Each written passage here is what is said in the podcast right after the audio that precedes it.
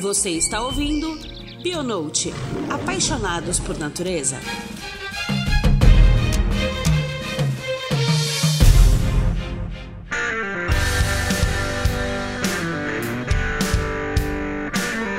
Olá, queridos ouvintes, bem-vindos a mais um Bionote. Estamos chegando mais pro fim do ano, mas com umas grandes novidades. Essa série de profissões está bem legal, está bem interessante e nós vamos continuar seguindo nesse processo. Quem está aqui comigo hoje é a Ju. E aí, Ju? E aí, gente? Estou muito feliz com o nosso convidado de hoje. Cecília, e aí, Cecília, como é que tá? Oi, pessoal, tudo bem? E nosso convidado especial de hoje é o Lucas Assis, biólogo botânico focado, e ele vai contar um pouco de como é essa profissão na área de biologia. Tudo bem, Lucas? Tudo bom? E é um prazer estar aqui com vocês hoje. Bom demais. E eu gostaria de agradecer você, ouvinte, que participou lá do nosso processo, viu que a gente mudou tudo, o site. O Bionote agora tem uma nova cara, uma nova logo. Tá tudo muito bonito, o site ficou excelente. Parabéns a todos os envolvidos da equipe da Log. Ficou lindo mesmo. Então vamos começar esse oitavo episódio da segunda temporada, o nosso vigésimo episódio da, do Bionote, falando um pouco, Lucas, de como que é essa parte de ser um biólogo na área botânica, mas antes de falar sobre como é a parte botânica, eu queria falar um pouco de você, se presente para os nossos ouvintes, conte um pouco de como é a sua trajetória até chegar aqui. Eu sinto que eu, desde muito novo, eu sabia que eu queria trabalhar com biologia. Eu, com sete anos de idade, eu, eu brincava que eu queria trabalhar com bicho e planta e falava isso e agradeço muito aos meus pais que sempre me incentivaram e me deram corda. Eu fui uma criança que tive oito aquários ao mesmo tempo em casa, passarinho, cachorro, tudo e planta, muita planta. Com 11 anos de idade eu já era membro da Sociedade Orquidófila aqui de Belo Horizonte. Olha. Com 11 anos? 11 anos, anos de idade. Gente, Todo que mundo precoce. velhinho de cabeça branca e um menino de 11 anos de idade lá. Sempre gostei muito de ler, sempre gostei muito de livro. Então, assim, Dia das Crianças, Natal, Lucas, o que, que você quer? Eu quero livro, eu quero livro. Lembro da Van Damme, de uma livraria que tinha aqui em Belo Horizonte. Ah, era que tinha perto livros. Eu amo essa livra- amava essa livraria. É, uma pena que fechou. E aí, cada data era um livro, tipo enciclopédia de raça de cachorro, enciclopédia de aves. e desde muito cedo eu tive essa coisa de livro e de. de eu sempre gostei muito de ler. Então, quando eu, eu entrei para biologia, na verdade eu já tinha essa carga, né, por causa da orquidofilia, que me deu uma base para fisiologia, anatomia vegetal, eu já sabia as partes de uma flor e, e sempre gostei muito. Então foi meio que o caminho foi desde lá de trás, eu fui meio que moldando ele com esses interesses que eu tinha, sabe? Você entrou na biologia toda hora, o tempo todo era focado nisso, era virado para isso, você Você sempre estudava. gostou mais de botânica.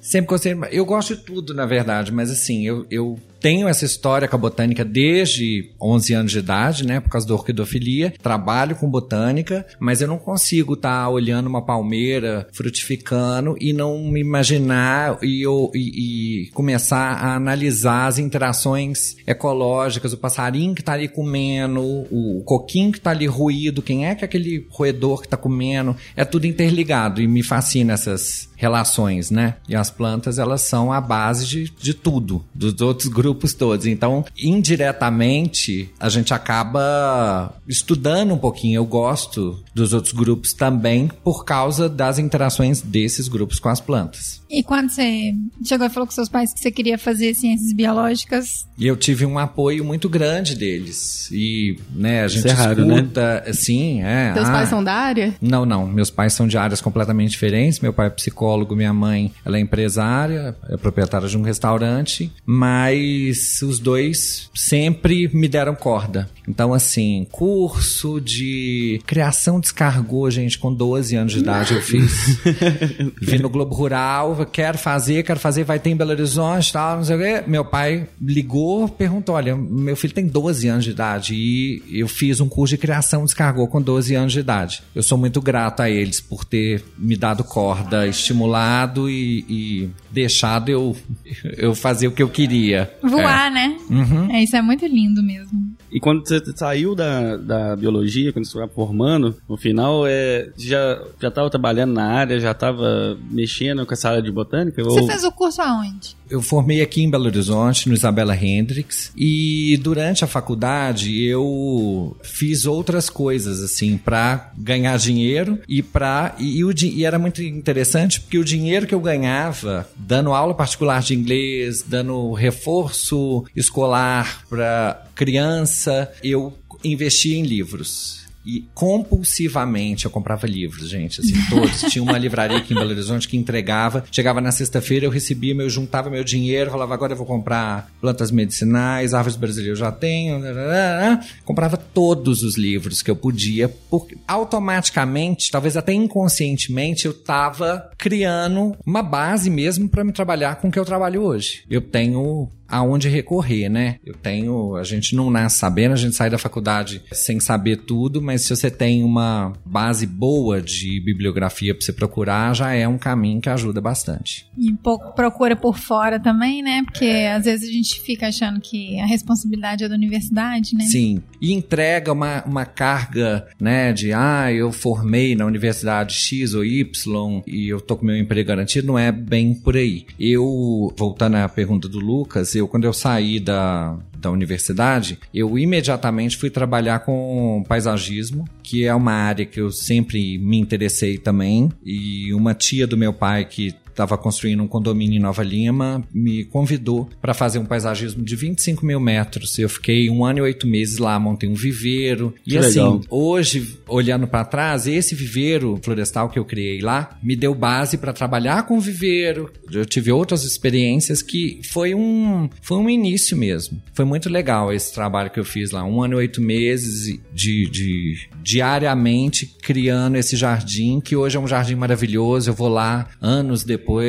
13 anos depois, as árvores enormes, as palmeiras enormes, cheias de passarinhos e esquilo, jacu andando. E eu, quando plantei e escolhi as espécies, eram para eles mesmo que eu estava escolhendo aquilo ali. É muito gratificante. Você até comentou 13 anos, então você foi a faculdade formou quando? Eu formei em 2006. 2006. Eu vou fazer 13 anos é agora. Legal. E só pra quem não, quem não é daqui de Belo Horizonte região, a Nova Lima é a região metropolitana de Belo Horizonte, né? Cidade vizinha aqui. Foi lá que ele montou o viveiro. Bem legal. E aí, entrando um pouco nessa área de profissão, de como, como é trabalhar nessa área, conta um pouco qual foi a sua primeira experiência. Depois do Depois- viveiro, depois do né? vive- É, a primeira experiência foi o viveiro, claro. Mas digo, depois que você saiu da faculdade, você começou a entrar, foi aí. Foi primeiro com uma consultoria, além do. Foi um acadêmico, foi o que. Qual foi o primeiro passo aí depois que você entrou pra começar a trilhar esse caminho de botânico? Eu estava finalizando esse jardim e já estava começando a pensar em outras coisas, o que, que eu ia fazer depois disso. E um colega que formou comigo estava indo para o Maranhão,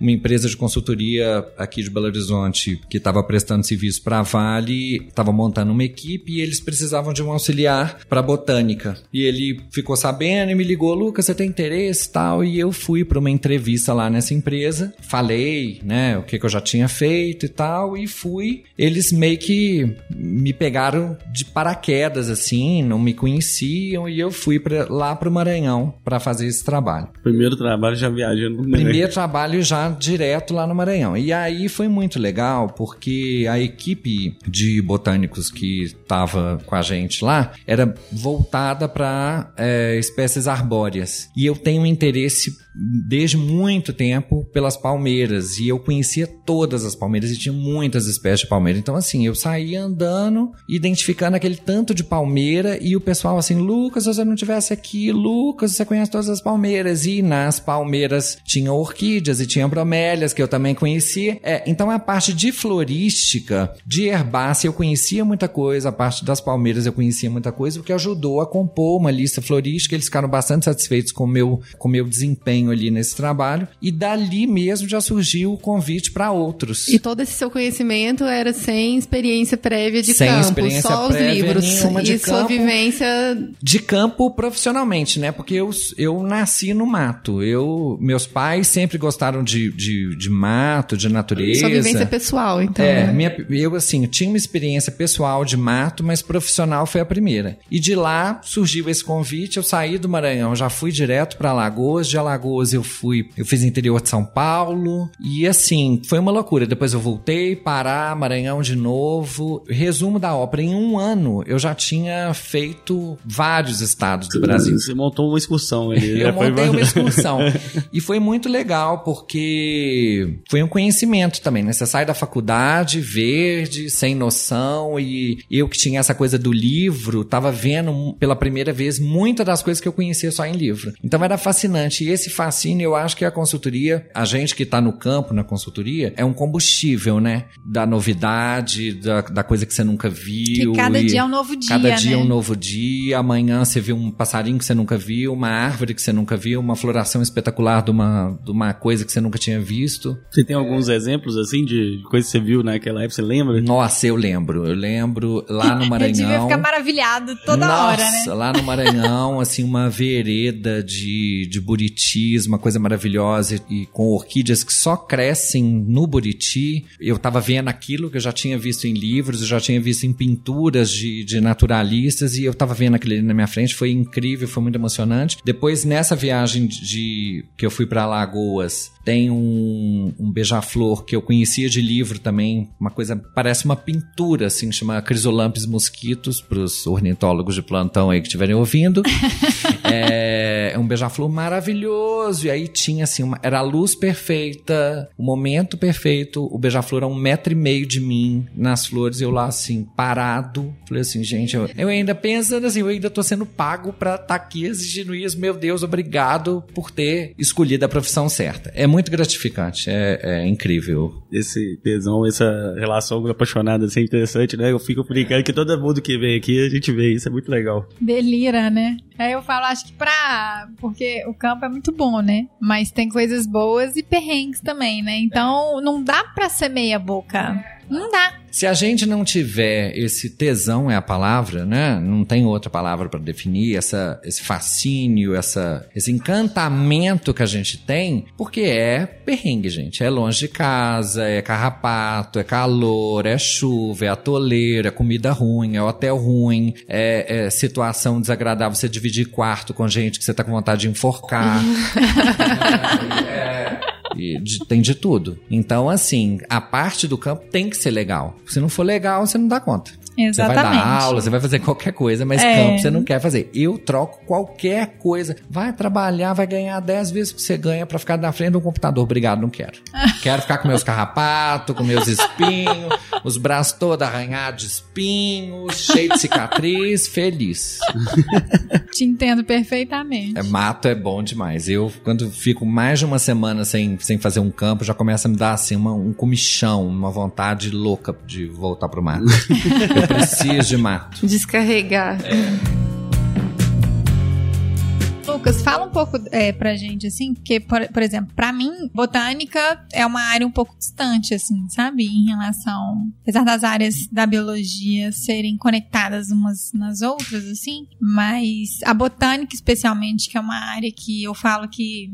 Eu brinco que eu queria muito saber botânica. Mas eu achava muito chato aprender botânica, então eu queria só abrir minha cabeça, enfiar um tanto de livro dentro e saber, entendeu? Então, fala um pouco pra gente como que é o mercado de trabalho pra quem trabalha com botânica. Para ser botânico, a gente não precisa ser só biólogo. A gente, o botânico ele pode vir de outras ou de outros cursos também, de engenharia é, agrô, é, né, agrônomo pode fazer uma especialização em botânica, o engenheiro florestal pode fazer uma, uma especialização em botânica e o biólogo ele pode fazer a especialização, um mestrado, um doutorado na botânica ou requerer um título de especialista no nosso conselho de, de biologia. Acima, eh, se você tiver mais de cinco anos de experiência comprovada em ARTs, em trabalho na área de botânica, você pode requerer esse título de botânico junto ao CRBio. Ah, legal, não sabia. Mas aí, mas eu não entendi. Então quer dizer que você formado em biologia, você tem que ficar cinco anos trabalhando pra depois Cinco anos. pedir o título. comprovando em, com ARTs e pagar uma taxa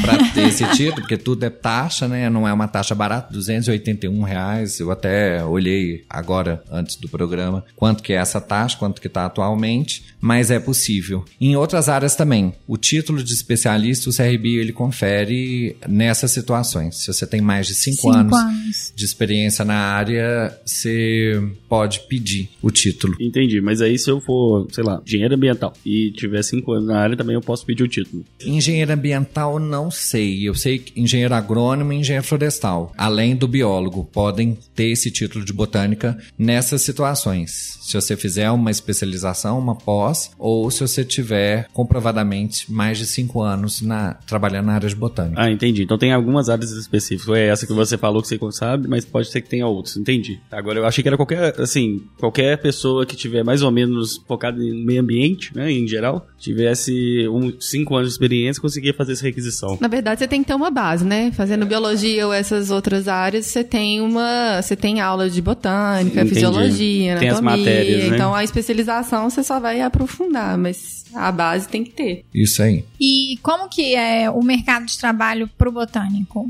Tanto, né? Porque tem a parte acadêmica, tem a, a parte que você atua. Você atua nos dois, eu acho, né? Eu sei que você descreve muitas espécies também, né? Fala um pouquinho pra gente como que funciona esse mercado. A consultoria, ela, ela acabou me dando uma experiência de. Eu fiquei tanto tempo no campo por causa da consultoria e a gente vai vendo coisas e eu não deixei essas oportunidades passarem. Então, assim, plantas que a gente viu que eram novas, a gente descreveu. Eu tenho algumas, algumas espécies descritas que foi graças à consultoria que eu encontrei elas. Artigos a gente escreveu. Então, eu tento conciliar a minha ida ao campo com alguma coisa paralela se eu encontro. Se dá para escrever um artigo, se dá para descrever uma espécie. O mercado do, do botânico, ele é um mercado bom, eu diria, comparando com outros grupos, porque botânica é a base de tudo. Então, assim, a, a, a- aqui em Belo Horizonte, né, na grande BH, licenciamento ambiental, você vai fazer um empreendimento. Muitas vezes não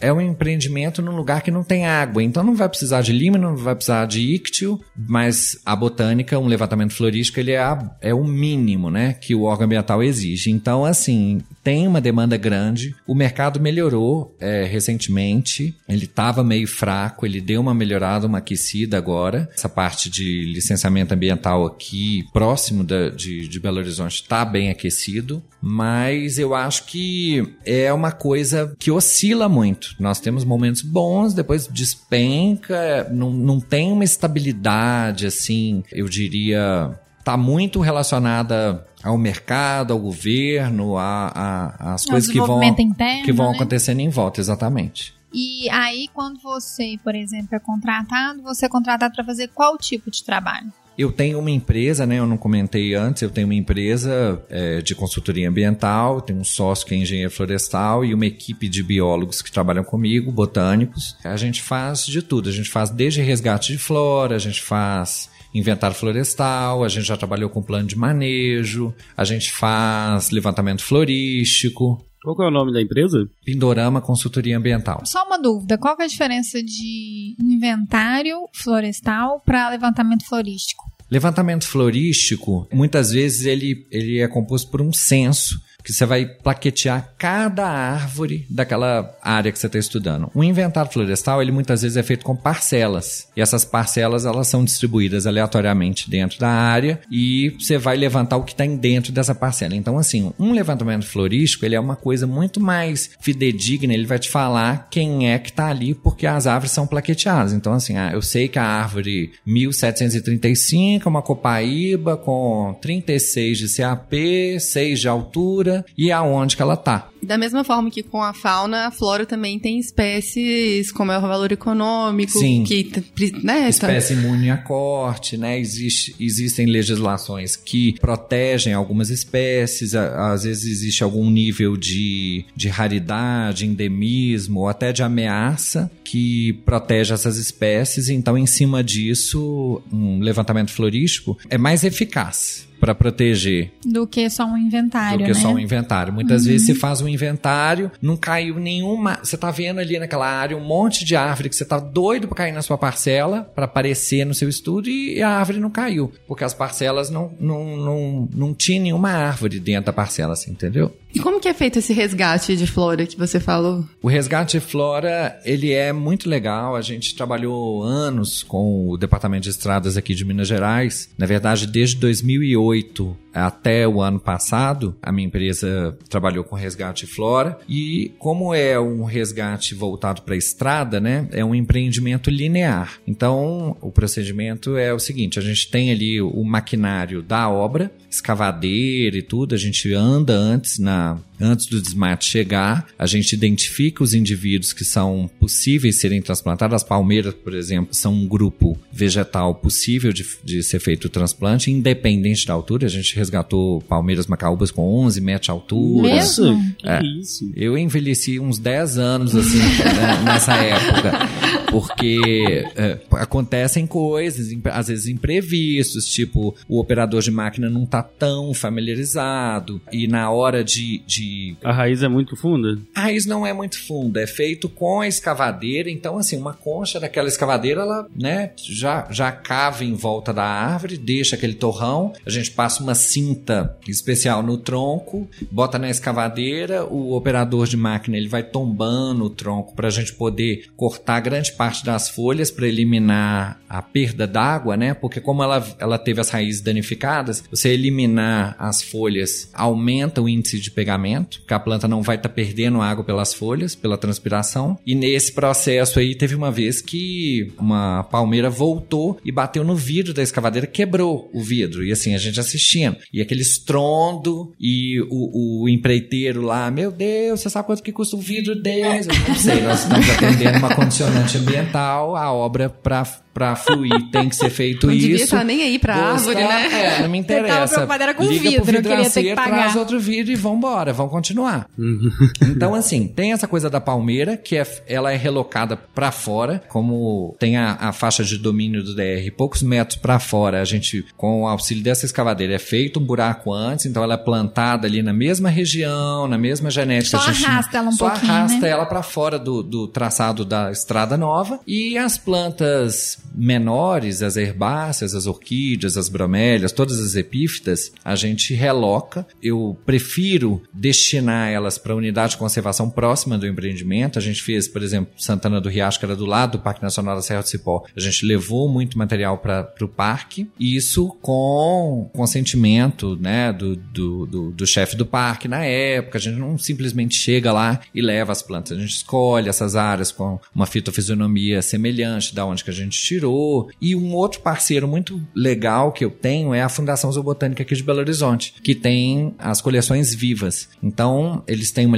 uma limitação de espaço, né? Não dá para trazer um caminhão da mesma espécie de bromélia para eles, mas amostras de, de espécies a gente traz e é gratificante ver o trabalho que eles fazem aqui anos depois. Tem planta de 2011 desse trecho de Santana do Riacho, por exemplo, velósias, barbacênias, plantas que são pouco amostradas em coleções botânicas, vivas, florino, eles têm um banco de semente. Então, assim, é, acaba você contribuindo para a conservação ex situ, existe um intercâmbio entre jardins botânicos. Então, essa planta que você está tirando lá de Diamantina e trazendo aqui para o Jardim Botânico, muitas vezes ela vai ser propagada e vai para o Jardim Botânico do Rio ou para um outro jardim botânico. É muito legal. Onde que fica? Fica junto do zoológico, de, lá na Pampulha. Lá na Pampulha aqui em mesmo. Belo Horizonte. Mas é uma é. exposição aberta? Não, não é uma exposição aberta. É lá no é- fundo, né, do zoológico, É, não é? Ou não? Não, quando você entra no zoológico, logo a primeira entrada à direita, você segue reto, aí tem um portão lá no fundo. É, eles têm uma parte do Jardim Botânico que é aberta à visitação, tem, tem as estufas com vegetações temáticas, vegetação do Cerrado, da Caatinga, Campo Rupestre, coleções de palmeiras, de planta aquática. Isso tudo é aberto ao público. Tem as plantas medicinais. Tem plantas né? medicinais, as canteiros de... agora. Isso. Mas é só uma parte, né? A outra parte fica... É, essa parte da coleção, por exemplo, essas plantas de resgate, elas não ficam na visitação, elas ficam nas, nas estufas lá no fundo.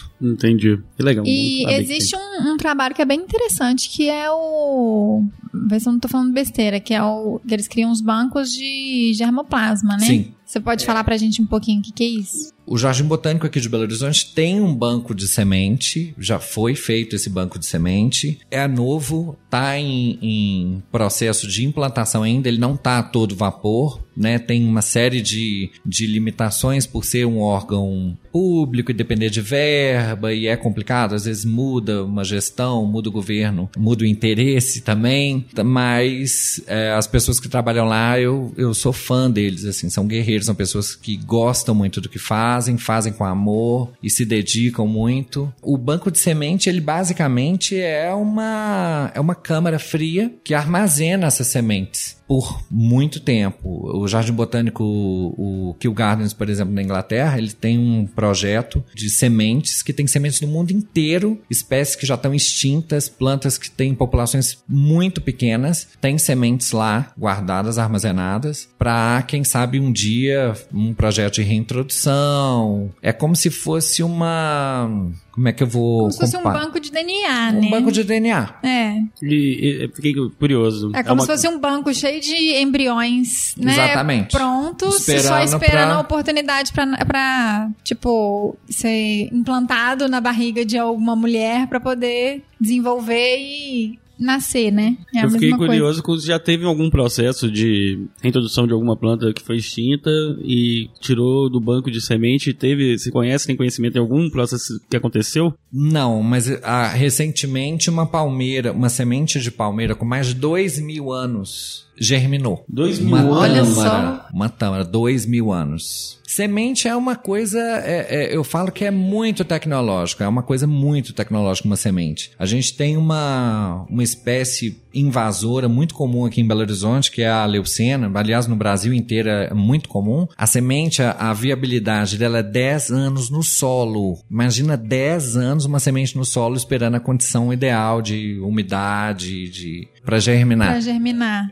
10 anos. Então deve ter semente aí espalhada por um monte de lugar que vai nascer. Por isso que ela é tão bem sucedida como espécie, né? É tão Uhum. difícil erradicar ela. Você corta a árvore, a semente está ali, e daqui ó, ela vai nascer quando ela quiser. É, eu fiz até essa pergunta pra você exatamente por causa disso, que você já até respondeu o que eu, o que eu imaginei antes, que é você deixa a- aquela semente dentro de uma câmara fria durante anos e anos, né? Essa câmara fria provavelmente deve ter algum tipo de sistema que deixa abaixo de tantos graus lá, deve ser uma É, eu não sei exatamente qual que é a temperatura, mas assim, é muito baixo, mas não é, não chega a ser um congelamento. É um Entendi. baixo que vai impedir patógeno, inseto, né, caruncho, bactéria, fungo de prejudicar essa semente. E que ela germine de alguma E que ela forma. germine depois. É, Que não mate, né? Que não vai matar ela, exatamente. Eu tava vendo uma informação que eu li até aleatoriamente, mas eu achei muito interessante por causa desse podcast que a gente tá discutindo hoje, que teve um estudo da- dos pesquisadores de Londres e de Estocolmo que falaram que nos últimos 250 anos, 571 espécies de plantas foram extintas no planeta. Que isso. E isso é quase o dobro de aves, mamíferos e anfíbios extintos no mesmo período. Gente, olha a importância desse banco de sementes. E o que é pouco divulgado, né?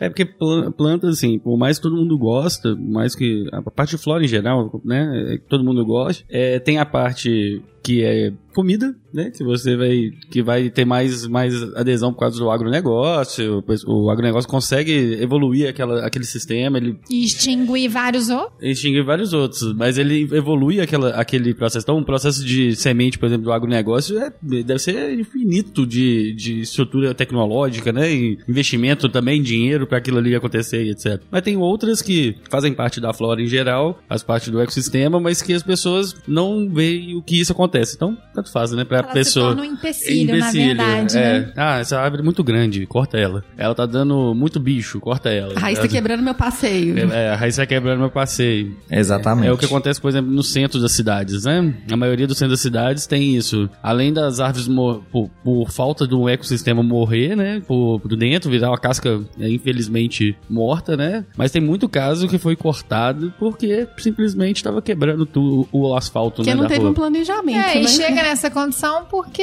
exatamente, não. A né? escolha da espécie errada, né, inadequada ao porte, do, a, a largura do passeio, se tem fiação em cima. O material adequado do passeio. Claro, né? se é uma espécie com ciclo curto, as pessoas às vezes viram e falam assim: ah, é porque estão cortando tanta árvore na Avenida Olegário Maciel. Eu falo, gente, a Avenida Olegário Maciel, da Praça Raul Soares até a Avenida do Contorno, ela era composta por flamboyant, que é uma árvore linda, não é nativa, é uma árvore de Madagascar, e ela tem um ciclo curto, ela vive máximo 40 e poucos anos. Então você imagina, o que é 40 e poucos anos numa cidade? Nada, num piscar de olhos passa 40 anos. Então as árvores começam a ficar decadentes, aí vem uma chuva, vem um vento, caiu a árvore, destruiu o carro. A árvore vai virando vilã da cidade, sendo que na verdade a árvore tem um papel dentro da cidade fundamental, né? É. De, de Climatização, né? tudo, de, de é, estético, um conforto ambiental que ela, ela pro- é, proporciona pra gente, né? É, Permeabilidade de solo. é, né? a gente agora tá no auge da floração dos ipês rosas, você anda por Belo Horizonte, assim, cada,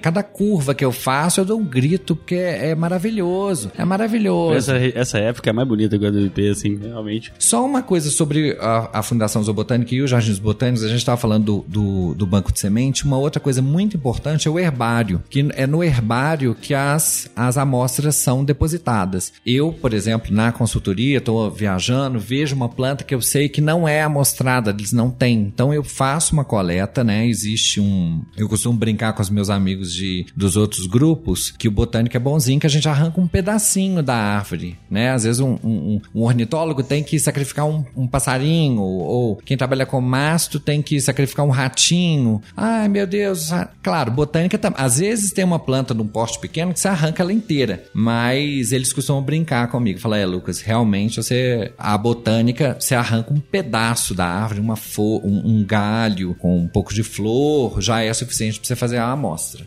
Então a gente seca, a gente prensa isso com jornal e papelão, tem umas prensas de madeira, a gente amarra, traz aqui pro jardim, lá pro herbário, tem uma estufa, essa estufa é uma estufa que seca, umidade baixa e, ca- calor, então a água do- sai dali rápido, em 48 horas essa amostra tá seca. E ela tá pronta para ser confeccionada, ser colada no papelão, com as identificações da- do, do lugar que você coletou, o nome do coletor, e isso fica ali por um tempo, é- é, e me fascina isso. Por exemplo, as coletas do Saint-Hilaire, que foi um naturalista francês que andou aqui em Minas Gerais, estão lá no Herbário de Paris até hoje, 200 anos depois. As amostras do, do, do, do Március, que foi um naturalista alemão que é considerado o pai das palmeiras, existem até hoje. E tem algum tratamento especial, assim? Porque, por É exemplo, quando a gente. É só desidratar. Só desidratar. Porque para os animais, a gente geralmente faz a fixação em formol, né? E para a planta não tem nenhuma substância que. Se você tá num lugar, num, num- na Amazônia, por exemplo, aquele calor, aquela umidade, chovendo, seu jornal úmido, a planta molhada, você precisa desidratar aquilo rápido. Tem pessoas que pulverizam álcool para ajudar nesse processo. É, eu já utilizei é, álcool algumas vezes, mas geralmente, a- pra- aqui em Minas, por exemplo, a gente, com essa umidade baixíssima que tá, basta o jornal e o papelão e até chegar no, no, no destino para ser é, mesmo. desidratado que funciona bem. Ah, legal. Essa área acadêmica, mudando um pouco, a gente falou muito da área de campo, pegando um gancho no que você fez nessa parte de amostragem, você conhece um pouco dessa área acadêmica, as pesquisas que estão acontecendo, se, como funciona dentro de um pouco dar exemplos aqui de BH, o FMG, o que se tem pesquisas acontecendo, importante se tem orçamento para isso, se tem como, como é que funciona essa área acadêmica, assim. A ciência, de maneira geral, tá pouco valorizada ultimamente, É. né, gente? Eu, eu considero herói todo mundo que tá na ciência, que produz ciência nesse país, porque infelizmente não é valorizado e não é estimulado, a gente não tem muito incentivo E o em quanto que a relação gente a isso. exporta, exporta bons cientistas, Sim. né? O tempo Porque inteiro. cansa, né? Cansa. Você cansa de dar murro em ponta de faca e chega uma hora que você começa a receber propostas de ir pra fora e uma bolsa numa universidade estrangeira te chamando. Você fala, gente, eu tô fazendo o que aqui? E acaba indo. E é, uma, é lamentável porque eu conheço vários pesquisadores que foram embora, conheço pesquisadores que trabalham lá fora, que estão felizes e ainda fala, Lucas, o que, que você tá fazendo aí? A gente é brasileiro, né, gente? A gente é, é guerreiro e não pode desistir. Desistir e abandonar o barco. É por isso que a gente continua aqui. Mas existem muitos projetos atualmente acontecendo. A Universidade de Santa Maria, que foi aonde meu sócio formou e fez mestrado, a gente tem parceria com eles lá. Então, assim, toda vez que a gente vai para o Rio Grande do Sul, a gente faz saídas de campo. No final do ano passado, a gente descreveu uma espécie nova lá do Rio Grande do Sul, no, que a gente descobriu numa saída dessa. Mas muitas vezes o recurso é próprio. Eu gasto dinheiro do meu bolso para passagem de avião, para passagem de ônibus lá, para gasolina do carro alugado, para hotel e tudo, porque geralmente verba é uma coisa complicada, né? Eu tenho amigos que estão fazendo doutorado, que dependem, dependem de bolsa, que estão assim, meu Deus, só tá para cortar a bolsa a qualquer momento, aquela coisa. Eu conheço pesquisadores que pagam do bolso pro, pra, Pro pra- aluno, né? pra continuar. É, para aquele pra anos de estudo para não ser perdido. Eu te perguntei isso porque é interessante, porque ah, quando você falou da área de consultoria, você falou que a botânica é a, flora, né, é o mínimo, então que vai ter numa situação, então que o mercado é amplo. Mas eu, eu imaginei que o contrário na parte acadêmica talvez seria o contrário, assim, seria uma uma, é, uma imaginação, porque eu sou, não sou da área, eu não conheço tanto, então assim, eu imaginei que poderia ser uma área que é discrepante, né? Aí cai o orçamento é, bruscamente para esse tipo de pesquisa. Cai o orçamento, mas é uma área que você tem N oportunidades de estudo, de aprofundar. Por exemplo, eu conheço um, um pesquisador de Viçosa que ele, por meio de, do urucum, ele fez o extrato do urucum, ele fez uma pomada cicatrizante para pessoas com feridas de diabetes que são super difíceis de cicatrizar. E a pomada dele deu muito certo. E toda, então tem todo um estudo envolvido n- nos princípios ativos do urucum. E isso serve para N áreas, cosmético, questão mé- médica mesmo, as pl- plantas medicinais, igual a Ju tinha perguntado, é um universo gigantesco. E o Brasil tem é, Uma biodiversidade Uma das maravilhosa. mais ricas do mundo. É, é. Pesquisa, é, é falta incrível. pesquisa nessa situação. Você deu alguns exemplos, assim, que são exemplos que às vezes nem passam pelas pessoas que não são da área, né? Biologia em geral, nem passam pela cabeça que a pessoa tá tomando, às vezes, um remédio que foi estudado por uma relação que tá ali tirada E na de um. verdade, a maioria É, a dos maioria, remédios, né? né? Não posso nem falar se é a maioria, mas eu acho que sim. A Sim, maioria a grande são, maioria. São os São extratos. ativos de plantas. É, e na hora que você vai descobrir, eu fico percebendo, assim, essa relação de. da- dessa nossa mente ocidental mesmo, né? De que saúde tá na farmácia. Gente, na hora que você vai pegar a essência de tudo que é descoberto, o que é descoberto vem de algum lugar. E na hora que você vê a essência da, da coisa, tá na natureza, entendeu? Aquela molécula, ela foi isolada a partir de alguma coisa que foi retirada desse complexo ecossistema que a gente tem em vários, né, em, em- vários lugares do mundo de formas diferentes, mas que comporta a biosfera, que é onde a gente vive, onde tem vida, né? O que se é valorizado é aquilo que chegou na prateleira e tá na caixa, né? É, exatamente. Esse caminho inverso é difícil levar essa percepção para as pessoas, assim. Não, e a, a flora brasileira tem várias em- empresas, indústrias farmacêuticas que pagam muito caro, Horrores. né? Pra poderem Não, explorar. vi de Natura, né, gente? Natura, a Natura é uma super empresa que ela trabalha com o quê? Com todos os extratos vegetais que ela consegue trabalhar nos produtos dela. Outras marcas estrangeiras também, né? A L'Occitane fez uma linha de mandacaru, de bromélia, de plantas é, genipapo, plantas da nossa flora, de espécies que a gente tem aqui e que estão aí desde a época do descobrimento despercebidas, né? Às vezes, assim, um índio, ele sabe ali a, a função daquilo, mas dentro de uma cidade, dentro da nossa sociedade, isso passa despercebido. É, é, é triste, lamentável. Isso tudo é a, a, a ba- a falta da base, né, da educação. Porque se as pessoas fossem mais bem educadas, tivessem mais interesse por ler, por investigar, eu acho que elas seriam mais bem informadas, elas vive- viveriam no mundo. O, o mundo teria uma visão bem diferente para essas pessoas. É, e também tem a, a relação da facilidade, né? A gente vive num mundo que quanto mais fácil, melhor. É muito mais Sim. fácil eu ir numa farmácia, comprar um, um bloco de remédio, que fazer o conhecimento, ter o conhecimento, ter a situação para poder chegar e ter o acesso, né? Perto, né? Uhum. É, mas eu digo assim, até mesmo a educação infantil, né? Nas escolas, você estimula as crianças a entenderem que a laranja, ela vem da laranjeira, ela não vem do sacolão. Uhum. Entendeu? Que o leite vem da vaca, não vem da caixinha que tá no Contato, supermercado. né, com- Esse com- contato traz uma visão muito mais holística de como que as coisas funcionam, como que é o fluxo. Então, Uhum. O modelo mental muda, É, Com é certeza. verdade. entendeu? Essas prensas botânicas mesmo que o Lucas estava falando, gente, eu fico vendo, às vezes, é, né, mãe aqui, fica vendo menino pequeno fora do Brasil, eles têm, eles brincam, tipo, de, de ir procurar inseto, de observar, de- eles têm uma prensa, mini prensa botânica pra ir pegando folhinha, florzinha em casa. em- Eu tenho incentivo até da escola, às vezes, de fazer isso, né? De fazer um projeto. Pais, vai, é, tem um projeto de fim de ano que é você fazer uma coleção de XYZ. Então o pai é obrigado a sair do grande centro. Eu acho até que assim é, é uma vai. coisa meio é, é completamente discrepante como tudo nesse país, né? Devido à desigualdade social e às oportunidades que as, as crianças têm e realidades diferentes. Mas eu recentemente estava com uma camiseta, estava num restaurante uma- usando uma camiseta de um lagarto e na mesa do lado uma mãe com um menino de 4 anos de idade e, e escutando a mãe falando com o menino assim: "Ah, eu acho que é um camaleão, meu filho". Aí o menino virou pra ela e falou assim: Não, mamãe, não é. É um monstro de gila. Eu parei, olhei pro lado, falei: O que que, que, que é? É esse lagarto da sua camiseta é um monstro de gila. Eu falei: Quantos anos você tem? Quatro? Não. Eu falei: Aonde você aprendeu isso? Ah, eu assisti um documentário na televisão. Que legal. E assim, esse tipo de coisa me dá esperança. Eu peguei na mão dele, eu dei parabéns, eu, eu contei Eu pra achei todos que ia falar meus que era, amigos. que era um dragão. É, eu achei que ele ia falar que era Gente, eu achei coisa incrível. Eu assim. falei, gente, as meninas com 4 anos de idade conhecem um monstro de gila, um lagarto dos Estados Unidos.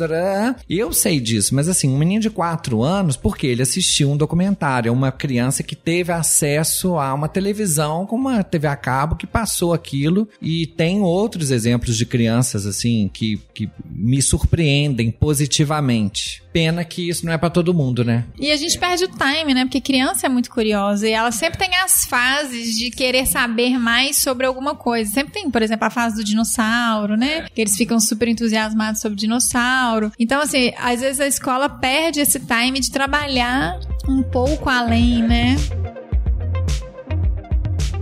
Ô Lucas, pra ser um botânico, quais são os atributos essenciais? Como que uma pessoa se torna botânico? Onde que ela tem que procurar na sua visão? O que, que é o essencial para que ela comece a exercer uma função de botânico? Eu acho que a pessoa tem que ser dedicada, a pessoa tem que ter interesse nessa área, correr atrás e começar igual todo mundo começa mesmo, como auxiliar de campo, não tendo vergonha, né, batendo num, num, num laboratório, procurando alguém, um projeto. Ó, vai ter uma saída de campo, eu posso ir como auxiliar, posso acompanhar. Vai para carregar equipamento, mas vá com o seu, todos os, os seus sensos ligados para você a- aproveitar o máximo daquilo ali, daquela oportunidade. Acho que é importante sim essa parte bibliográfica, de você se investir em você, comprar livros, guias de identificação de árvores ajudam. Como toda área, como toda, toda Como profissão. toda profissão, que... é. E, e não ter vergonha. Não ter vergonha de chegar, bater na, na, na, na, na, na- na porta pedindo oportunidade. Eu dei muitas oportunidades para pessoas que não, não tinham ido para o campo nunca e me surpreendi com essas pessoas positivamente na minha empresa. Precisava de auxiliar de campo. Aí uma pessoa, ah, tem uma menina que formou comigo, peraí, eu vou ligar tal. Não, a fulana tá desempregada, tá precisando trabalhar. Foi, hoje tá trabalhando com consultoria. Começou comigo. É gratificante você ver pessoas crescendo dentro da profissão, começando, começou por baixo, não sabia nada, mas querer aprender é fundamental, né? A gente sai da faculdade sem saber, a gente não nasce sabendo nada, mas você ter o interesse, querer se aperfeiçoar, melhorar profissionalmente, crescer profissionalmente, isso aí vai te dar, com certeza você vai colher o fruto disso lá na frente. É, eu falo, né, gente? Interesse move o mundo, né? Move o então, mundo. Tem que Move o mundo. Basta ter que as coisas acontecem, né? Uhum. E assim, de características, o, por exemplo, eu imagino que não pode ser uma pessoa que seja fresca, que goste muito de área urbana, por exemplo, né? É, eu acho que no um primeiro campo essa urbanoide. pessoa já vai pensar: o que, que eu tô fazendo aqui? Porque é, é, é pauleira, é punk. É tempo, você tem um tempo curto, você tem X dias para fazer um campo, são áreas grandes, você tem que andar bastante, tem lugar que cai uma parcela, por exemplo, que você vai ter que subir um morro, não tem trilha, você vai ter que abrir picada com facão, espinho, japecanga, marimbondo, você tromba com uma caixa de marimbondo, abelha, eu já tive casos de ataque de, de abelha na minha, na minha equipe, um menino, um auxiliar de campo tomou 17 picadas. Nossa. 17 picadas. Foi aqui na Grande BH, a gente correu pra uma UPA, porque o menino começou a fechar a glote, o menino começou a tossir, eu falei, gente, a glote tá fechando, esse menino vai morrer. Eu acho que se eu tomar 17 picadas de abelha, eu, eu acho que eu morro. Você fica por lá, né? Eu fico por lá. Eu sou alérgico, nunca tive nenhum problema, assim, já fui. Eu acho que eu até criei imunidade de tanta picada de marimbondo, de abelha, de formiga, de escorpião, de tudo, porque com 13 anos de, de, de campo, eu já fui picado por cobra, por escorpião. Ah, Eu, tenho, eu brinco que eu tenho um currículo, assim, tudo de peçonhento, só tá faltando a raia. Esses- É porque você ainda não foi É, pegar alga, é, né? é, é.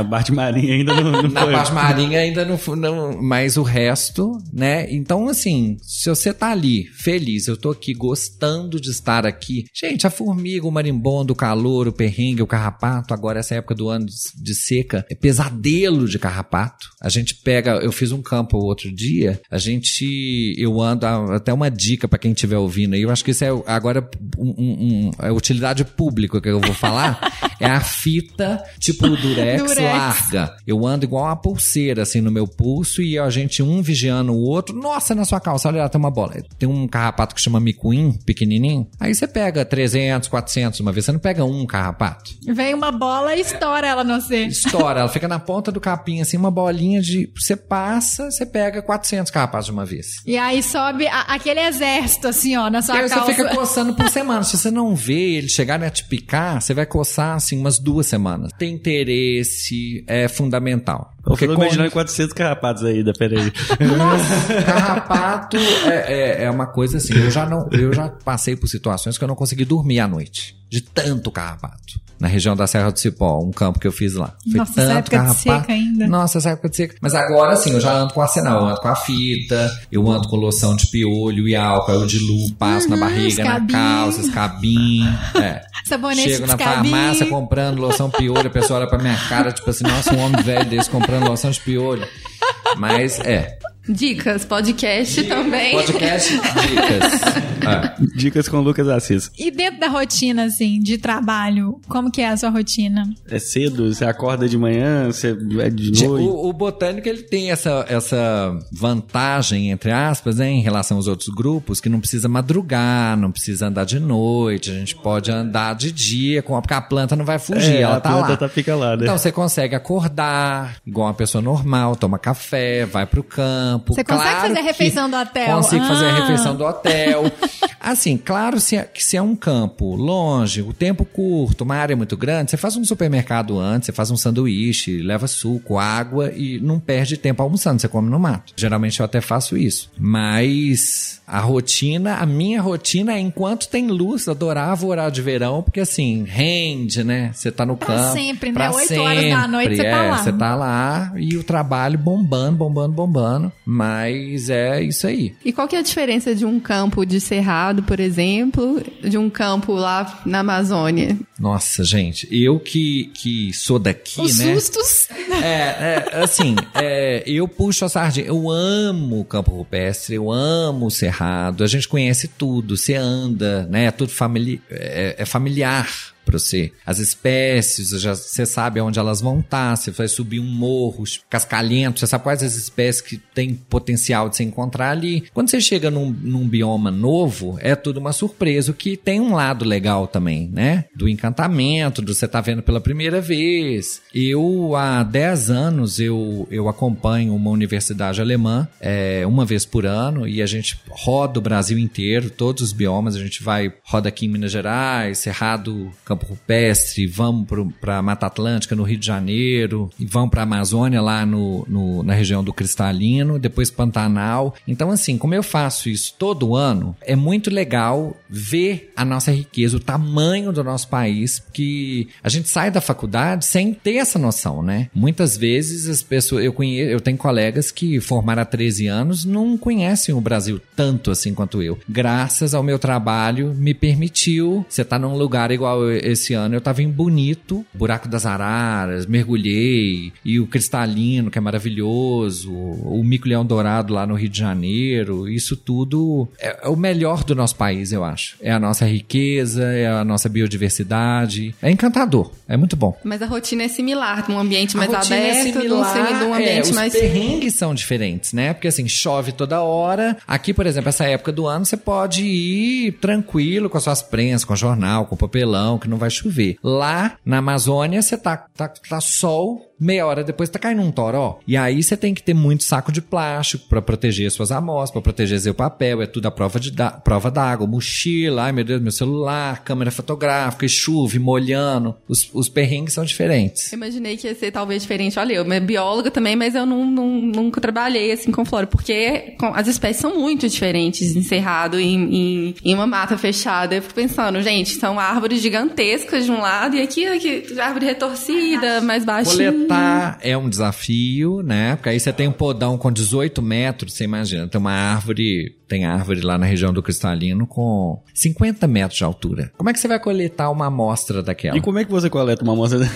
é, aí assim, quando o podão não é suficiente, a gente procura mateiro da região que é... muitas vezes conhece. Desculpa a ignorância. O podão é aquele cabo com um É um corte, cabo comprido. Com um corte em cima. Com um, é. Que você puxa, tipo, isso. Aí imagina. Você corta o galho e aquele galho despenca 18 metros ali, cai lá embaixo, aí você pega a amostra ruim, tem que fazer outro. Mas tem podão de 18 metros? Tem. Nossa. Mas, mas é o maior que tem ele aqui tá, no Brasil. Ele é retrátil, 18, né? Ele é retrátil e perigoso, porque nessa hora de, de retrair, eu, eu já vi isso acontecer, assim, de cortar, de ter que tirar, ter que dar ponto na mão da pessoa, porque é, é, é ele vai entrando. Você imagina tubos de ferro e pesado para carregar. É isso que eu imaginei, 18 metros, mesmo sendo retrátil, para ele ter sustentação em 18 é um metros, gente. Ele Por isso é que eu muito falo, o Cerrado do Campo Peça é tudo baixo, é tudo maravilhoso.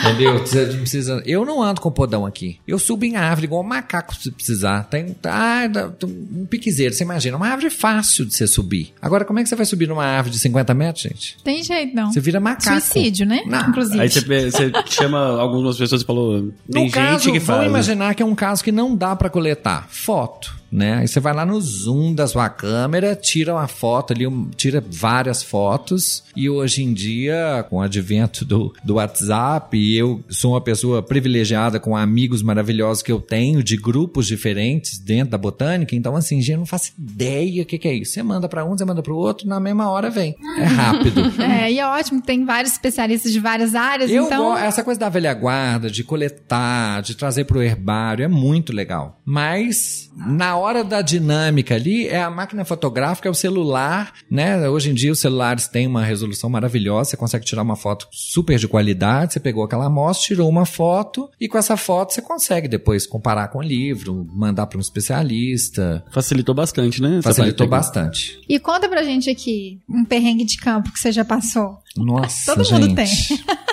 Eu fico imaginando, eh, você já contou alguns, os 400, eu já tô com 400 carrapatos numa bolinha que vira pra você. Ataque de abelha também. Ataque de Ataque de abelha, abelha, 17 também foi bem cachorro intenso. fila brasileiro correndo e você correndo o máximo que você consegue correr. Nossa, Senhora, eu e a Amanda no, no, num campo que a gente fez no começo desse ano. Amanda é A Amanda é bióloga, trabalha comigo, e meu braço direito, amo, uma pessoa fenomenal. Só de me aturar, gente, ela já merecia um troféu. E a gente fazendo um campo, numa área de uma fazenda aqui em Aumas, de repente eu vi um cachorro do tamanho de um bezerro, um fila brasileiro, o cachorro veio correndo. E isso porque eu tava fotografando uma sapucaia maravilhosa, toda cor de rosa.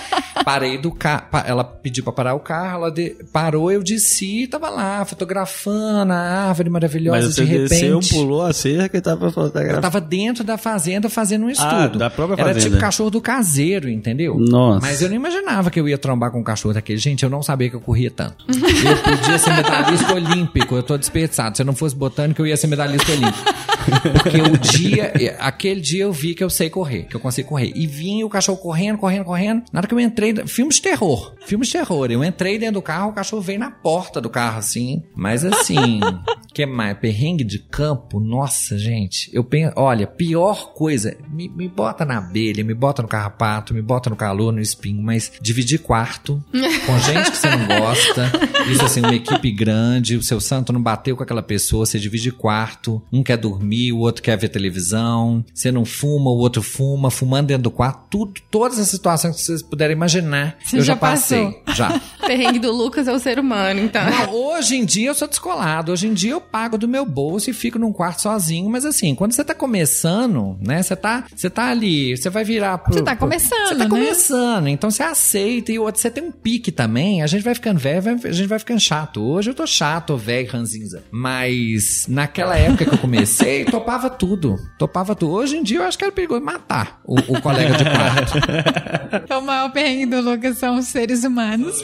com certeza, com certeza. Picado, ele, de todos os, os casos, ele falou que ele já foi picado por cobra, por não sei o que, por todo escorpião. É, é, é, Que cobra que foi? Essa cobra foi o seguinte: meus pais têm um sítio e eu, né, com essa coisa do, do paisagismo que eu amo e faço, de semente, 200 bromélias, um jardim de bromélia, do lado tem uma cachoeira dentro do sítio, é lindo. Tava lá, meus pais dentro da cachoeira. Quando eu olhei dentro de uma bromélia gigante, tinha uma cobra enrolada, uma cobra cipó, uma filódrias ou ferce, cobra verde, cipó, enroladinho, os herpetólogos de plantão ouvindo, né? Falando, ai, Deus, que, que, que, que o botânico tinha que mexer com a cobra? Só que o botânico queria tirar uma foto pra mandar pra um aluno meu, alemão. E eu tava sem celular, sem câmera, sem nada. A cobra tava lá enrolada, eu enfiei a mão dentro da bromélia, peguei e tal. Quando ela viu que eu peguei, ela meio que agitou, eu segurei, ela mordeu meu antebraço. E ela começou meio que mastigar meu braço. E eu já tinha sido picado por essas cobras vezes, milhões de vezes, porque em campo, a vida inteira, desde criança, eu pego cobra, eu pego tudo que passa na frente. E botânico topa muito, né? Com cobra. É Impressionante. Muito,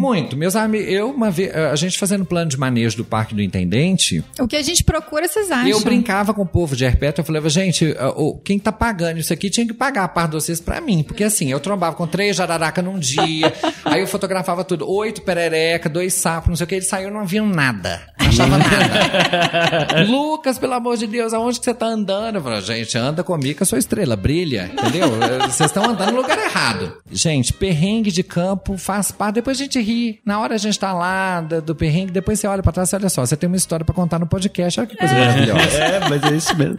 É E uma marca, né? Eu falo Vira que às vezes marca, não, vira uma marca, é, que A tem uma co- Não, mas eu história. tava contando da cobra, gente. Deixa eu voltar na cobra, que eu sou assim, eu, eu vou lá e volto. A cobra começou a mastigar meu braço. E eu não queria estressar, não queria machucar a dentição dela, não ia puxar, não ia nada. Então eu deixei ela take your Mastigar. time. Take your time. Entendeu? Quando, soltou, quando ela soltou, ela mordeu de novo no outro, no outro pedaço do antebraço. E também mastigando, abrindo a boca. E a dentição dela, a, a perigosa, vamos dizer assim, é lá no fundo da boca. Né? Pro público leigo, é tipo o siso da cobra que é o perigo. Pra entender. Gente, meu braço começou a sangrar, sangrar, sangrar, sangrar, sangrar. Não parava de sangrar, sangue, sangue, sangue, sangue. Eu fui na cachoeira, lavei o meu braço, subi, passei sabão, não sei o que, sangue, sangue, sangue, sangue. Começou a inchar, inchar, inchar. Parecia primeiro uma picada de abelha, um calombo, dois calombos no lugar da mordida. O braço começou a inchar. Minha mão virou uma luva de boxe, eu não conseguia dobrar meus dedos. Eu falei, ah, agora eu acho que é hora de ir pro João 23, né? Que é agora- isso, tipo, foi duas horas da tarde, às dez e meia da noite, eu entrei no João 23. Não façam isso, tá, gente? Não, não, faça, esperem vão rápido, tanto. gente. Vão rápido. Aconteceu, corre pro hospital, tá? E eu não corri. Aí chego lá sábado. Mas é, você não conhecia essa espécie? Conhecia, já tinha sido mordido várias vezes, mas assim, é uma mordida seca. É igual uma lagartixa de morder, fazer assim, não saiu sangue, não, te- entendeu? E eu, como É, deixei, ela teve dela é pequeno, tempo né? de, de, de inocular o veneno em mim. Gente, deu aquela reação, meu braço gigante. Aí eu chego no hospital, sábado, 10 e meia da noite, um estudante de medicina, uma criança vem me atender. Aí o menino olha pra minha cara e falou assim: o que, que é isso? Eu falei: acidente ofídico, filódromo oferta, cadê a cobra? Tá lá no mato. Mas você não trouxe ela? Não, não trouxe. Então, outra coisa, gente, foi picado por cobra, leve a cobra, tá? Outra utilidade pública, porque eu não levei. Então, eu tive que ficar 10 horas em observação com elevação de membro. Eu lá com meu braço levantado.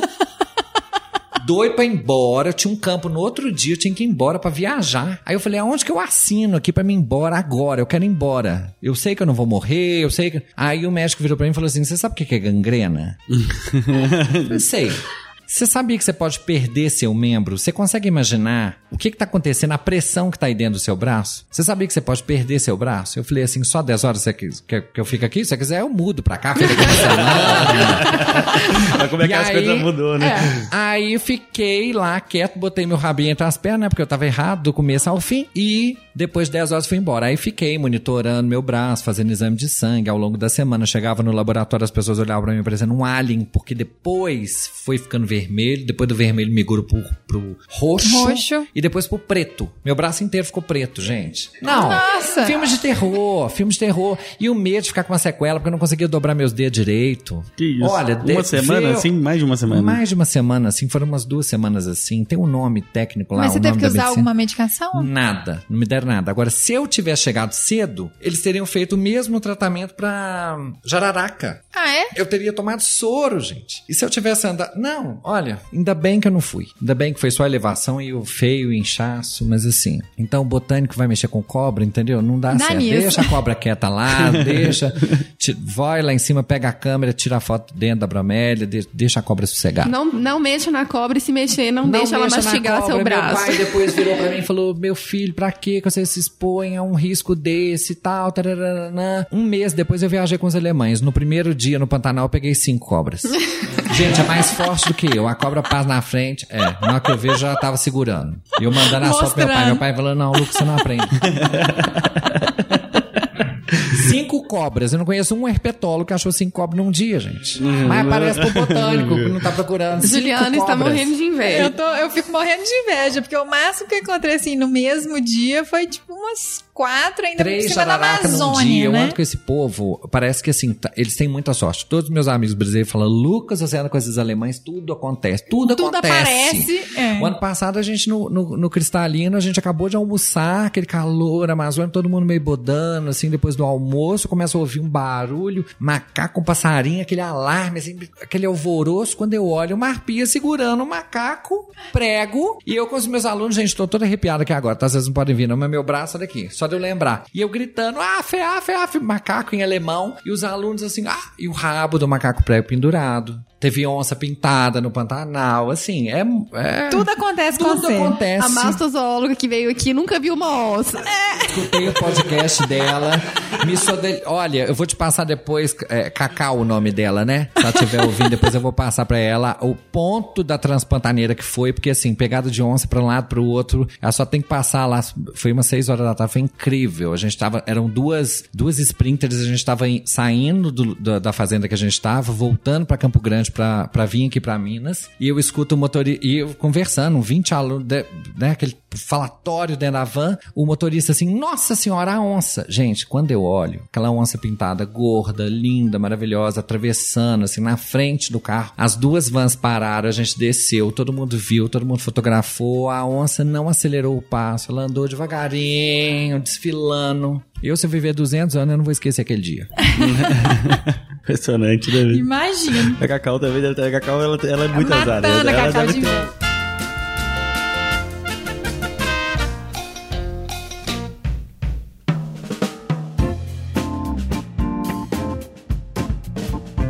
Lucas, mas e pra você, qual é a importância de desenvolver um trabalho de qualidade nessa área, principalmente na parte de consultoria, né? Porque nós temos uma tentativa de crescimento sustentável, né? E qual que é a importância de você desenvolver um bom trabalho, é, fazer um, uma boa coleta, ou não sei se é um, um- se tem que fazer resgate, né? É responsabilidade mesmo, né? É, existem profissionais e profissionais, e a gente às vezes é, é, refaz trabalhos, e na hora que a gente pega o trabalho, a gente fala assim: meu Deus, o que, que é isso? Como é que alguém pode fazer isso? Eu já vi de tudo nesses anos de consultoria, e é muito gratificante numa vistoria, numa fiscalização, te convidarem para ir na fiscalização e você ver que você fez um trabalho bem feito e você receber elogios do órgão ambiental. Eu nunca tive um, um- um relatório nosso que voltou, que teve que fazer qualquer modificação, correção. E eu gosto também, assim, eu vejo, eu escuto pessoas, eu graças a Deus nunca aconteceu comigo, de empreendedores picaretas que têm uma espécie problema entre aspas e aí assim, nossa, meu Deus, mas isso aí, esse tanto de IP vai dar problema, não sei o que. Eu nunca passei por isso, mas eu já tive relatos de pessoas próximas que tiveram isso, pessoas nunca mais trabalharam para essas empresas, porque Pediram né, questão tirar, né? de, é, pedir para sumir do relatório, entendeu? Isso eu acho que acontece em outros grupos também, né? Essa a, a, a parte picareta da, da consultoria, infelizmente acontece, existe, a gente escuta histórias, a gente vê coisas acontecendo, mas é muito gratificante. Eu há pouco tempo acompanhei dois biólogos da Secretaria do Meio Ambiente de Contagem, um, um estudo que eu tinha feito lá, e era um censo, as árvores plaqueteadas, e eles conferiram a identificação de cada árvore, e tava tudo cara crachá, graças a Deus, tudo lindo, maravilhoso. Ai, que E, assim, ótimo. é, e elogiaram que tem muito esse tipo de trabalho. fiscalização muito também, legal, né? e eu acho assim, teria que ter uma fiscalização maior até do que existe, porque eu já ouvi histórias assim de, de profissionais que nem foram no campo, gente. Faz um levantamento por cima do Google Earth, pega uma lista de espécies, joga, é, é, é inacreditável. A pessoa faz a consultoria existe. do hotel, E né? se não existe um órgão ambiental forte, se não existe um, um órgão ambiental com condição de fazer uma vistoria, né, com combustível para pegar o carro para ir lá vistoriar, esse tipo de coisa passa. Então, assim, Ou se passa. é fundamental, né? O fortalecimento dos órgãos ambientais e que eu, eu, eu desejo de coração, assim, que a indústria da multa cresça cada vez mais, porque isso aí é só assim, infelizmente. Eu acho que se você não respeita pelo amor e pelo conhecimento daquilo ali, que você tenha medo de cortar aquela árvore porque você vai ter que pagar uma multa altíssima, É, criança se educa, educa né? Adultos tem Você que ser no bolso. É, infelizmente. E que essas multas sejam efetivamente cobradas, né? Porque eu acho assim, a gente vê tudo que aconteceu com a mineração, com essas barragens, não sei o quê, a gente vê multas e vê histórias, valores astronômicos de multa, e na hora de pagar é outra história, né? Isso aí vai. É, se Mariana a gente não tem uma solução, Brumadinho, então. Até hoje, né?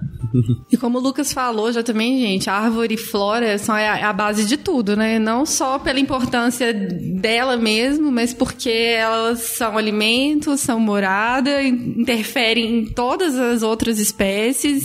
Então, supressão errada de árvore não é só a árvore que vai estar morrendo, sumindo. Que vem associado, né? Às vezes tem uma, uma- um, um tipo de abelha que poliniza especificamente aquela árvore, a árvore tá florida ou ela vai florir, a, a espécie tá esperando aquilo ali, o ave, né, que tá dependendo daquilo ali. Botânica é o alicerce, né? É, é o alicerce, é. É tudo interligado. Não tem, não tem como existir o resto se não existir a parte de vegetação, né? Como é que é interessante, né, que as pessoas colocam, não sei, na minha visão leiga do assunto que é interessante é botânica, se for para pensar na, na no, no peso que se dá dentro de artigos, documentários e por aí vai, você vai, é muito mais interessante fazer uma de uma onça, né, do que fazer uma área de botânica. Tem documentários, mas eu digo na área popular, porque eu Sim. na área popular, né? Eu acho que é, falta um peso pra isso, pra entender também essa necessidade, esse, esse processo. Eu fui saber de, de uma, o que, que é um app, da minha parte, eu sou da área urbana e,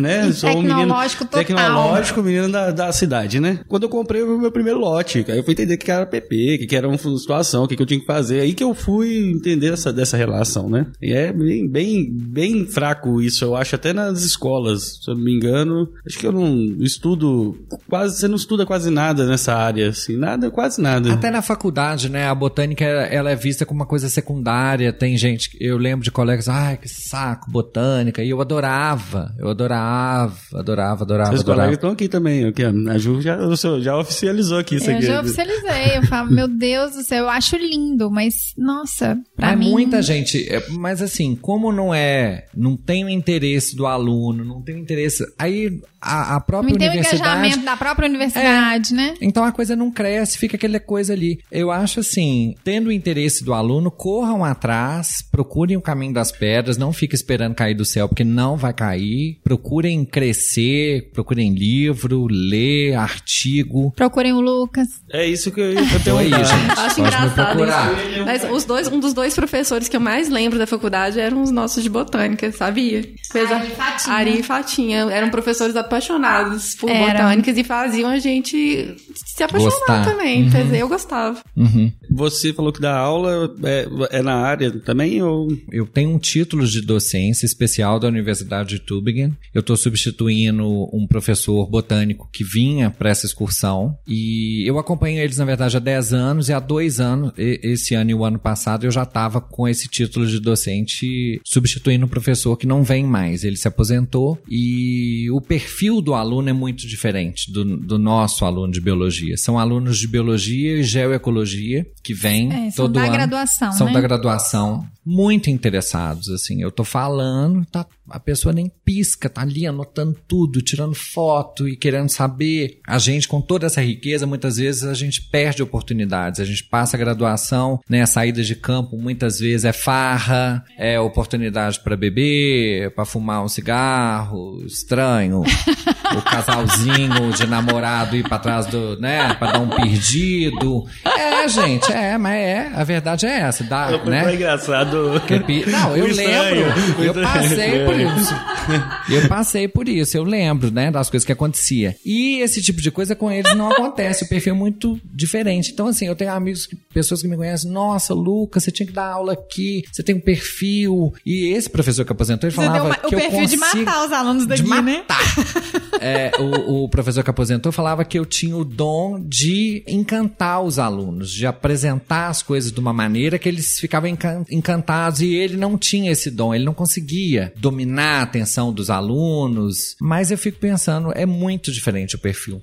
Eu fico assim, contando os minutos para chegar a hora deles chegarem, é sempre no começo do ano. O roteiro é um roteiro muito legal, que eu gosto muito de fazer, mas eu penso o seguinte: a mesma situação com o aluno, com, com a minha turma. A minha turma, não tô falando. Na turma que você Tô formou, falando, né? a turma que eu formei, eu como professor, eu não ia dar conta de fazer mais que um ano. Uhum. Entendeu? Eu tô há 10 anos com eles, porque é muito gratificante. É outro perfil É mesmo, outro né? perfil, é outra cabeça. Você chega dentro de uma RPPN na Serra do Cipó, de, de uma amiga minha, eu levei eles lá uma vez e tem uma trilha. Eu falei, não pode pisar pra fora, porque aqui é tudo. Essas eriocaláceas são todas endêmicas, isso aqui, aquelas plantinhas pequenininhas, canela de ema, não sei o quê. Não pisa, não pisa. Você falou, tá falado, entendeu? O que pode, pode, o que não pode, pode. Regra, a gente, infelizmente, a gente é muito sem educação, né? O jeitinho brasileiro, nossa, mas eu quero ali fotografar aquele passarinho e eu vou e vai pisando por cima de tudo pra fotografar o passarinho. Infelizmente, a gente tem muito a, a evoluir. E eu acho assim, de novo, aquela história, né? Educação é a base. Se você é uma criança bem educada, se você teve acesso à educação, você vai entender que tem regra e vamos obedecer à regra. Não posso pisar fora da trilha, eu não vou pisar fora da trilha, né? Pegando né, o gancho aí nessa,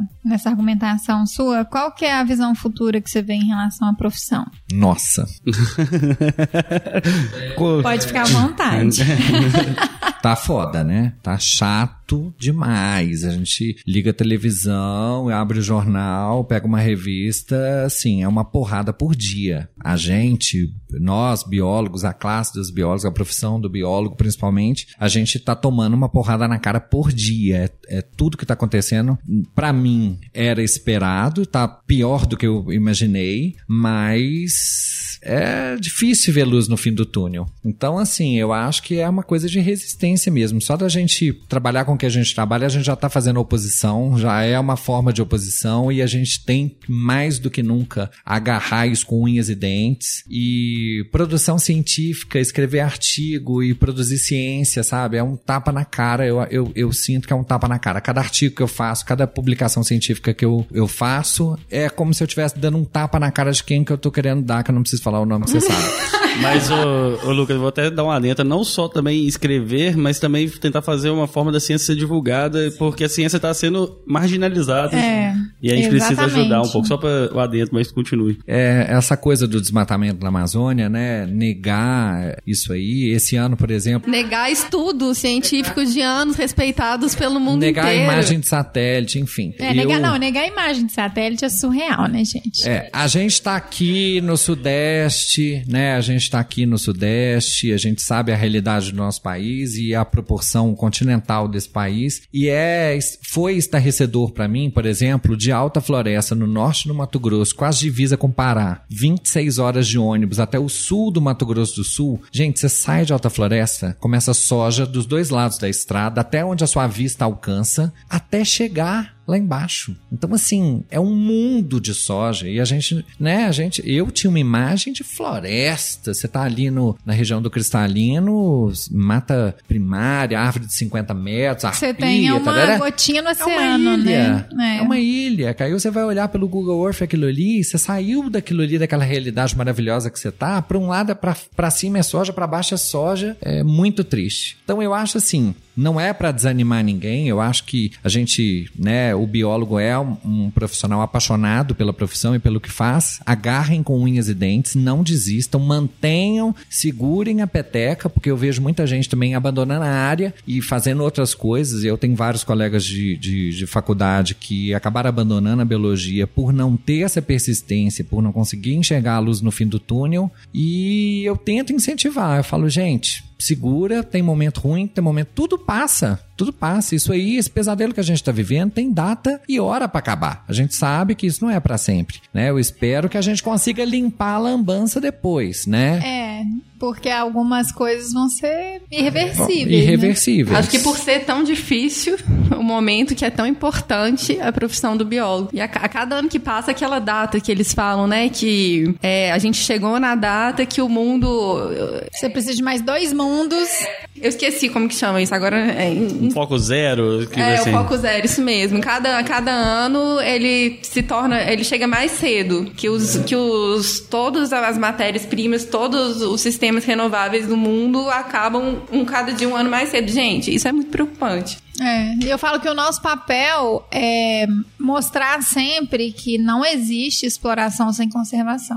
O Lucas falou uma coisa durante o podcast inteiro, eu acho que a gente tem que sempre focar nisso, que é a educação, a básica. Porque se tem, uma, se tem alguém que pode salvar isso tudo, é a geração nova. E se você não tem educação básica, educação é a base de tudo, que ali você começa. E uma coisa que eu vejo muito, a academia ela tem que acordar para isso, eu chamo isso no podcast, em vários podcasts que a academia tem que acordar, é de tentar en- mostrar, a academia ela fica muito numa bolha, a academia brasileira, principalmente, vive numa bolha muito dali do paper, que eu sou, eu fiz o melhor paper que você, um disputando, às vezes uma disputa de ego, às vezes uma coisa O muito... Da minha revista é, é- é maior do que, o, que o da revista que você publicou. Isso. E, a- e às vezes perde a importância, e por isso que perde a importância com. perde o vínculo com a população. E aí, quando vai. Quando chega nesse nível de que nós estamos hoje, quem que vai ser mais creditado? A academia ou a televisão? Ou. Ou a igreja, gente, a igreja, não, a terra plana.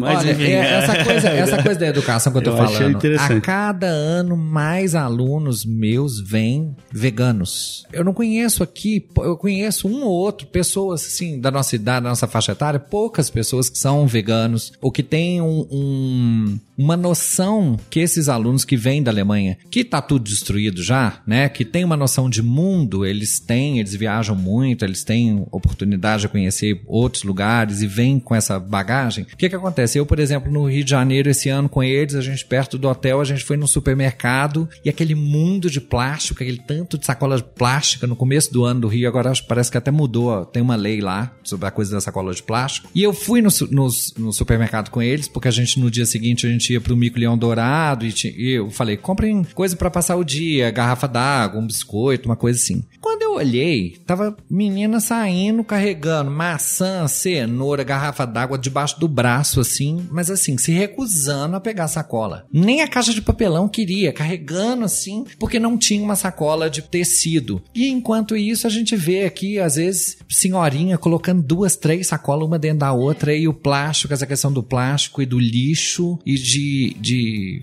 sabe, é, é, é a base, né? É educação. Se uma criança, ela vê, e exemplo, exemplo dos pais também. Se uma criança vê o pai e a mãe carregando na caixa de papelão para não pegar a sacola de plástico, essa criança já vai crescer tendo uma imagem do plástico diferente do que a gente teve, que a gente cresceu na era do plástico, né? Vamos pegar sacola. Sacola é legal. Você não sabe nem o que você vai fazer com aquela merda daquela sacola, mas você vai pegando sacola. Então, assim, é muito diferente. É, é gritante a educação deles, meninos de 20 e poucos anos, tem essa coisa do vegano, muitos veganos, mu consumo de carne. Presta atenção na embalagem, deixa de comprar um produto porque a, embalagem é totalmente fora da realidade. E assim, eu passando vergonha como brasileiro, né? Você vai no supermercado, um potinho de plástico com pedacinhos de banana picada dentro, de abaca é, abacaxi picado, manga picada dentro da embalagem. Gente, a casca da fruta já é a embalagem. Duas fatias de mortadela, a embalagem custou mais caro que a do que o, que o produto que tá ali dentro. Isopor e plástico com duas fatias de mortadela. É inacreditável. Então eu acho assim, a gente tem que começar a se policiar em relação a isso também, pra gente passar exemplo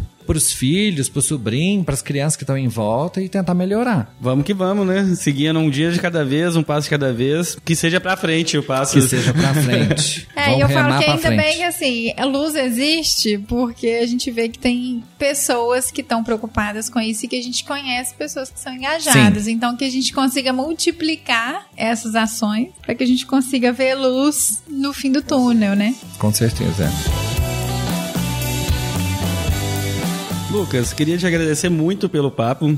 Infelizmente a gente tem tempo e já extrapolou bastante tempo, senão a gente ficava aqui até. Fazia três programas. Gente, adorei, adorei ter vindo. Obrigado vocês pelo convite. Foi ótimo. Não doeu. Eu fiquei assim com frio na barriga. Falei, ai meu Deus do céu. Será que eu vou falar muito palavrão? Espero não ter falado. Na hora que eu vou ouvir, que eu vou saber quantos palavrões eu falei, né? Gente, você foi tão sutil que você falou até cigarro estranho. Você cigarro estranho. cigarro estranho, é. Saiu cigarro estranho. É, até no, no final, no final, eu, eu, você falou um pouco mais, mas eu entendo. Eu também teria falado. Obrigado, viu, Lucas? O seu professor lá tem razão. Você encanta quando você fala. Obrigado, obrigado. É, não, maravilhoso. É, cada vez mais eu fico mais entusiasmada com as pessoas que são convidadas e você trouxe mais uma sementinha maravilhosa aqui para poder brotar e que a gente consiga passar isso para frente. Eu espero que esses ouvintes aí, quem tiver no terceiro ano pensando em, em, em ser biólogo, em ser botânico, seja, gente. Vai, bota a cara no sol, no carrapato, vocês vão ser muito felizes. vocês vão colher os frutos disso. Obrigado, Ju. Obrigado pelo Eu papo. Eu que agradeço. Obrigado, Cecília. Obrigada. E agradeço você também, ouvinte, que veio até aqui. Foi esse papo super legal com o Lucas Assis. Eu espero que tenha esclarecido muita coisa para vocês, como que é essa área. Ainda tô meio, né, com os carrapatos. e gostaria também de convidá-los a conhecer um pouco sobre o novo site do Bionote. Na verdade, é um novo site, a nova marca, a nova identidade. Ficou bem legal, até os novos conceitos, né? ter artigos, episódios. Agora tem uma diferença bem grande lá no site. Você consegue ter categoria, área de biotecnologia, licenciamento, biologia, conservação, empreendedorismo.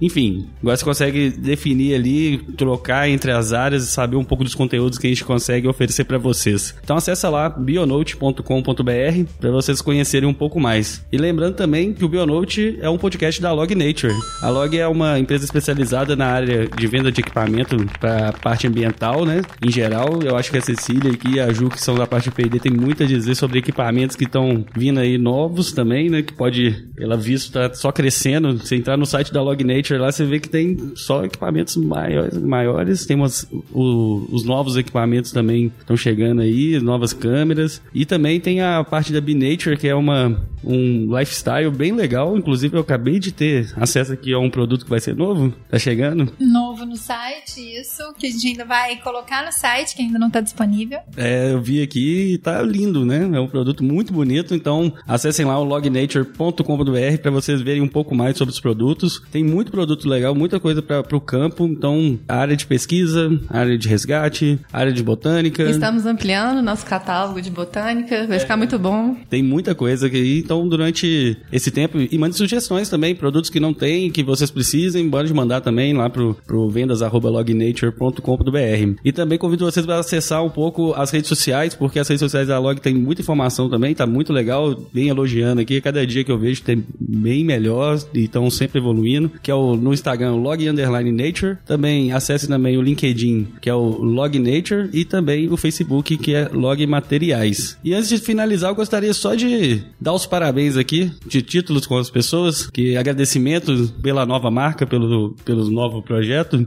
Pela nova cara, né? Pela nova cara. Queria agradecer primeiro ao Daniel Marques, né? Daniel que fez a marca lá, o Dan, tem quase um ano já que a marca foi feita. A gente, é, na correria, assim, é muito difícil fazer tudo ao mesmo tempo. Então a gente pôs com carinho, né, pra chegar e ter uma qualidade, Daniel. Isso. A Isabela Pinho também, que fez a, todo o layout, que ficou bem legal também. A diagramação do site Diagramação. O Pedro Torres, que é o designer que faz parte aí do, de tudo. Ele faz as artes, as capas do Bionote. Ele faz também, ele fez todas as artes do site também. As postagens do Instagram. As postagens do Instagram da Log e do Bionote. Então, é bem legal, parabéns. E o Davi Rodrigues também, que fez toda a parte de tecnologia também, bem legal, bem feito, bem organizado. E também a equipe da Log Nature, né? Cecília também, que participa também desse processo. A Ju também, a Ana, a Ellen, a, esqueci o... A Luísa. A Luísa e todo mundo da Log Nature em geral, porque tem muita gente envolvida para gerar esse conteúdo para vocês. É, e nosso lema é sempre assim, né? Juntos somos mais, então ninguém faz nada sozinho.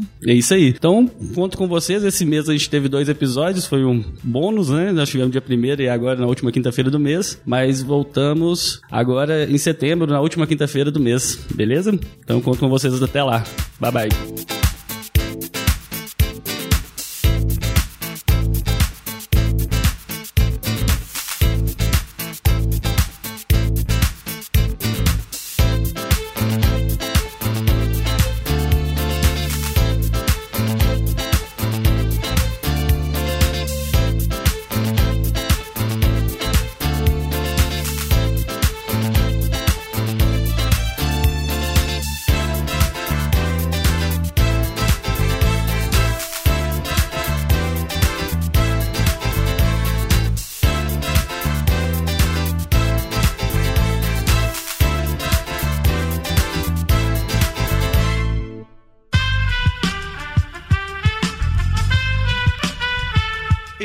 Podcast foi editado por Aerolitos Edição Inteligente.